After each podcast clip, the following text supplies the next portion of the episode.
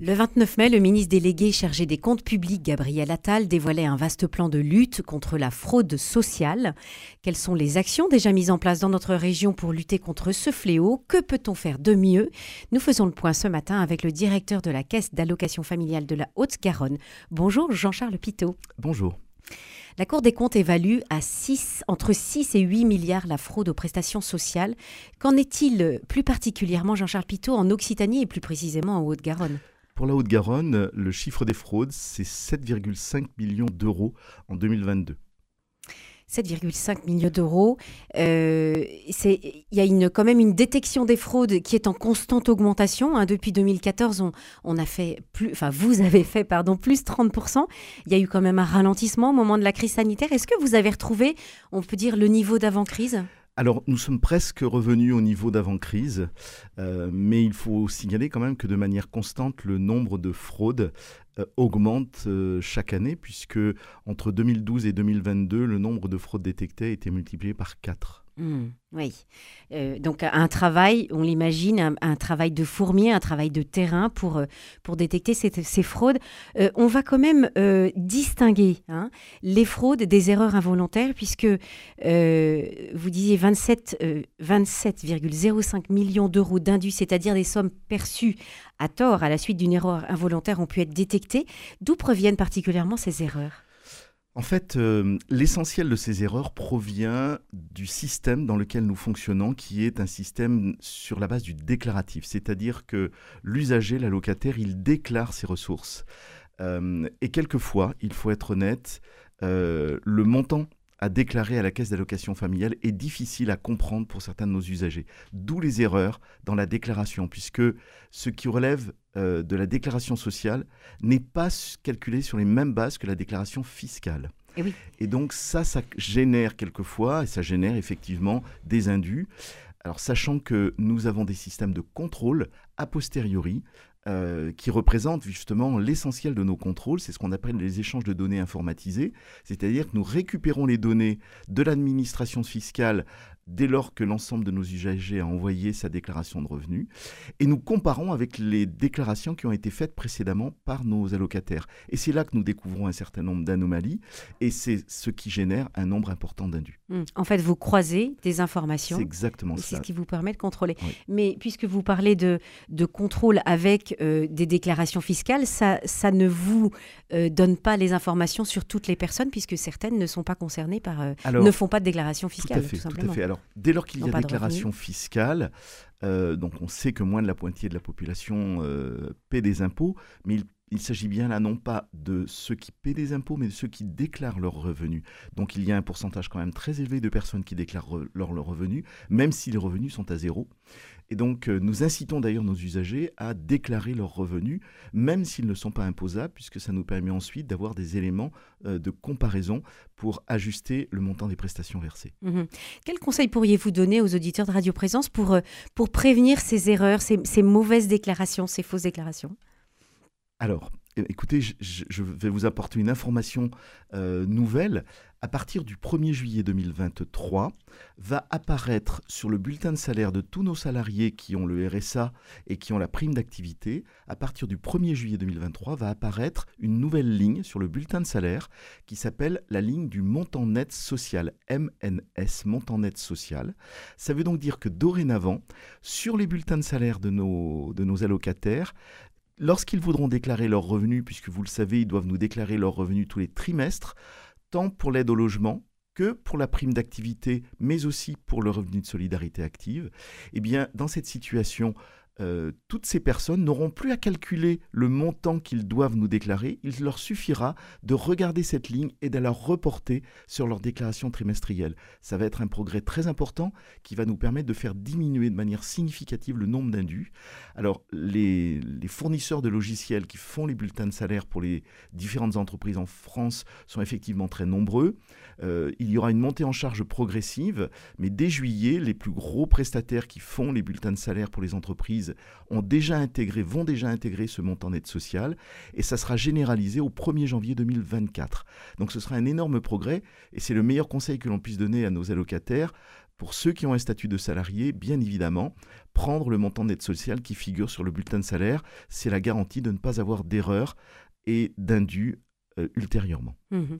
Voilà, une, bonne nouvelle. Et alors pour ceux qui, passent à travers, euh, au travers les mailles du filet, et puis aussi pour toutes ces personnes qui, euh, ont du mal avec un système informatique, qui n'ont pas forcément de connexion, je pense à, des, personnes qui peuvent être plus âgées, moins familiarisées avec le numérique, des personnes porteuses de handicap ou celles qui maîtrisent pas la langue aussi, et puis des personnes qui sont sans domicile et qui n'ont pas d'accès à Internet, elles, ne peuvent pas avoir recours aux prestations parce que ne, peuvent pas faire de déclaration. Comment fait la CAF de Haute-Garonne pour toucher et aider ces personnes? Alors en fait, euh, à chaque situation que vous venez d'évoquer, la réponse est différente au niveau de la caisse d'allocation ah familiale. C'est-à-dire que si par exemple, euh, nous avons des publics allophones, donc des publics qui ne, qui ne parlent que leur langue d'origine et pas la langue française. Et eh bien pour ces publics-là, dans certaines antennes de la CAF, nous avons des interprètes. Nous avons une convention avec des interprètes qui nous aident à, traduire et qui aident ces publics à remplir leurs demandes. Pour euh, les publics euh, du type SDF, euh, mais tout type de public qui, est en grande difficulté, un des gros enjeux pour nous, c'est de développer des partenariats avec des associations, associations caritatives, associations qui soutiennent certains types de publics, par exemple les associations qui s'occupent des réfugiés. Eh bien, plutôt que de regarder individuellement la situation de chaque réfugié, nous travaillons directement avec l'association qui a ses propres traducteurs et qui euh, gère avec nous directement l'ouverture du droit euh, au dossier. Donc ça va concerner toutes les associations caritatives. Nous avons une convention avec les Restos du Cœur, avec le Secours catholique, avec le Secours populaire. Et c'est quelque chose que nous allons énormément développer. Nous avons par exemple découvert que nous avons plus de 1000 lits en foyer de jeunes travailleurs euh, résidence sociale jeune, ça s'appelle maintenant, les foyers de jeunes travailleurs, pour tous ces jeunes qui arrivent avec un premier emploi, un apprentissage, eh bien, au lieu de demander à ces milliers, ces centaines de jeunes qui arrivent de venir individuellement à la CAF ou de faire leur démarche, notre stratégie maintenant, ça va être d'aller directement dans le foyer de jeunes travailleurs, de rencontrer les travailleurs sociaux qui accompagnent ces jeunes et de les aider à accéder à leurs droits, puisque bien souvent, ils peuvent accéder, d'abord, ils ont droit à l'aide au logement du fait de leur situation de locataire dans ces foyers de jeunes travailleurs, mais ils peuvent avoir droit à la prime d'activité s'ils ont une activité salariée. Et donc, à ce titre-là, nous allons plutôt à la rencontre des partenaires qui font venir vers nous de manière collective ces jeunes et nous les aidons collectivement, ce qui nous permet de répondre à chaque besoin. C'est vraiment quelque chose de totalement adapté euh, en fonction de la situation individuelle des différents publics que nous concernons, qui nous concernent. Pardon, et c'est ce qu'on appelle une approche populationnelle, parce que le besoin d'un jeune en FJT n'est même pas le même besoin que celui d'une personne âgée en maison de retraite. Mm. Et donc si c'est en maison de retraite, eh on, va, on va nouer des liens avec la maison de retraite. Nous avons par exemple organisé des séminaires pour les employeurs de, de personnel qui assurent le ménage dans les entreprises, qui sont souvent des personnes qui travaillent à temps partiel, qui ont l'aide au logement, qui ont la prime d'activité. Ben, plutôt que euh, d'aller individuellement vers ces publics-là, on va aller vers leurs employeurs qui, va les, qui vont les aider à faire leur déclaration. Voilà toute les, la, stratégie que l'on est en train de développer autour de l'accès au droit. Mhm. Une stratégie finalement un peu délocalisée, puisque finalement c'est vous qui allez vers et, qui proposez le service à la source. Ouais, ouais. Euh, pour terminer sur ce, cette question des, des erreurs dans la, la déclaration des, pour, avoir recours aux prestations sociales, euh, je voudrais qu'on parle de cette loi ESSOC du 10 août 2018 qui octroie à tout usager le droit de se tromper. Euh, quelles sont les conséquences de ce droit pour la caisse d'allocation familiale? Alors pour cela, euh, tous nos allocataires qui vont le, sur le site caf.fr et qui se sont rendus compte qu'ils avaient fait une erreur, ils ont accès à, une, un, un, site internet qui s'appelle tout simplement Oops. et ce Oops permet à la personne de nous écrire en disant ah, je suis désolé, je me suis trompé, c'était pas le bon montant, je vous donne mon montant corrigé. Et à ce moment-là, nous prenons en compte cela. Et bien évidemment, dans ces cas-là, ça peut générer bien sûr un indu, un correctif, mais derrière, il n'y aura pas de procédure comme s'il y avait une intention malveillante à déclarer des choses erronées à la caisse d'allocation familiale. Donc on dissocie bien la notion d'indu avec cette notion de droit à l'erreur. Et puis aussi, euh, lorsqu'il y a des indus qui sont notifiés, euh, dans le cadre de la loi ESSOC, nous envoyons dorénavant euh, une, information à tous ces allocataires, leur ouvrant toutes les possibilités de, de, voies de recours, c'est-à-dire qu'ils peuvent contester l'indu que nous leur avons notifié en, en, apportant des éléments complémentaires. Ils peuvent aussi demander un étalement du remboursement de l'indu euh, en fonction de leur situation personnelle, même si nous le faisons à la base en calculant en fonction du quotient familial. Mais la personne peut nous demander d'évoluer euh, dans sa situation et nous pouvons également leur demander, euh, ils peuvent également demander une remise de dette. D'accord. Parlons maintenant, Jean-Charles Pitot, des fraudes aux prestations familiales. 7,55 millions de fraudes, enfin d'euros, pardon, hein, de fraudes ont été détectées en Haute-Garonne en 2022.